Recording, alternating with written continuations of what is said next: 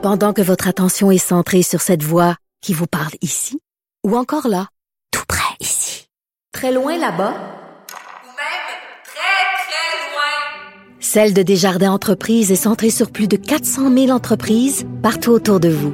Depuis plus de 120 ans, nos équipes dédiées accompagnent les entrepreneurs d'ici à chaque étape pour qu'ils puissent rester centrés sur ce qui compte, la croissance de leur entreprise.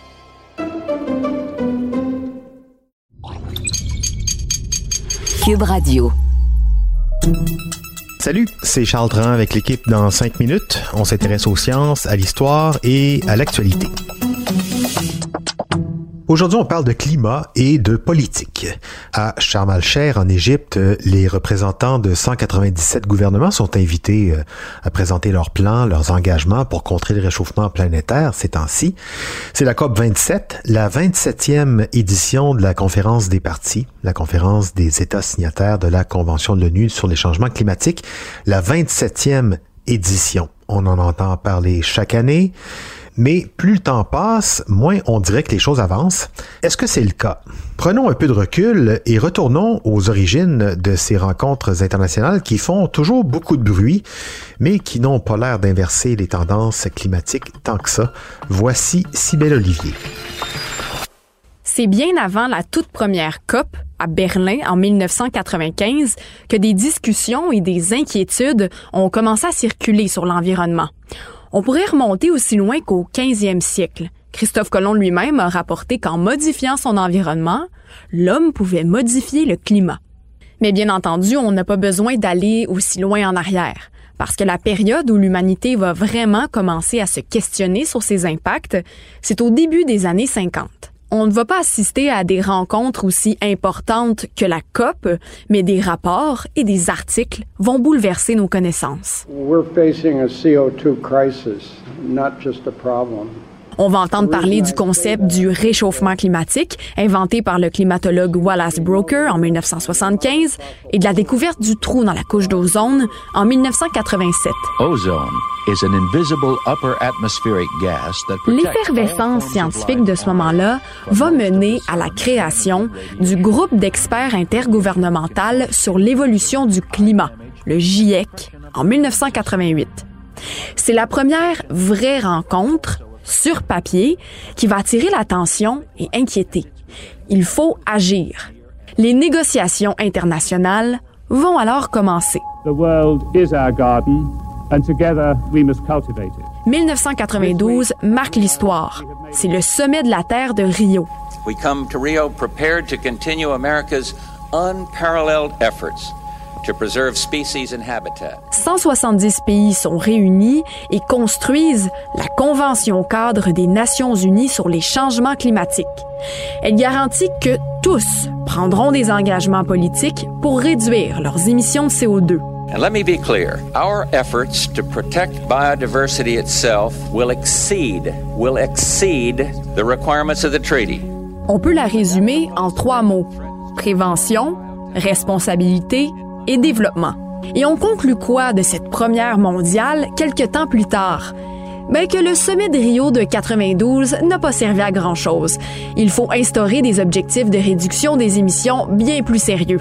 Retour dans le futur, nous revoici en 1995 à Berlin. La première de la longue série des COP, les conférences des partis. Laissez-moi vous faire un historique des plus importantes. 1997, la COP 3 est à Kyoto, au Japon. is a very important conference that will decide the global climate change policy leading us into the 21st century. On y signe le célèbre protocole de Kyoto qui émet des cibles sévères. Réduire de 5% les émissions de gaz à effet de serre planétaire d'ici 2020. Ça va prendre cinq ans avant qu'il entre en vigueur et que les pays ne commencent à l'appliquer. Pourquoi? Parce que 55 pays devaient l'approuver. L'Islande devient le 55e en 2002. Tristement, Kyoto n'aura pas servi à grand-chose en bout de ligne. Déjà, les cibles n'ont pas été atteintes. En plus, les États-Unis et la Chine, les deux principaux émetteurs de CO2, ne l'avaient même pas signé. Et le Canada, lui, s'en est retiré en 2011 parce qu'il jugeait que les engagements étaient trop importants et incompatibles avec sa croissance. It's now clear that Kyoto is not the path forward for a global solution to climate change. If anything, it's an impediment. Bref, quatre ans passent, rien de notable ressort des COP suivantes. Arrive 2015, 20 ans après Berlin, on assiste à un moment historique, la COP 21, surnommée le sommet de la dernière chance. We can show the world what is possible when we come together. The next generation is watching what we do. C'est là que naît l'accord de Paris, un accord historique qui remplace le protocole de Kyoto. C'est la première fois qu'un accord est adopté par tous les États. 195 pays décident à l'unanimité que les pays riches et les pays pauvres doivent revoir leur méthode de croissance. Il faut l'équilibre entre environnement et développement économique. Son but est clair, il faut contenir le réchauffement climatique en dessous de 1,5 degrés Celsius d'augmentation et ramener à zéro les émissions de gaz à effet de serre d'ici 2100. The jury has reached the verdict and it is damning.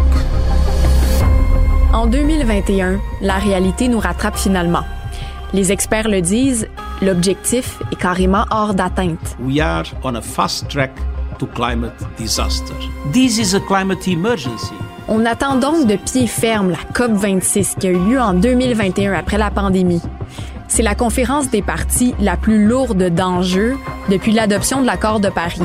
Ces résultats vont plutôt décevoir la communauté internationale. Les négociations n'ont pas permis d'établir des seuils capables de respecter les objectifs de l'accord de Paris. Mais les pays ont tout de même accepté de revoir leurs objectifs pour 2030. Ils ont signé le pacte de Glasgow pour le climat.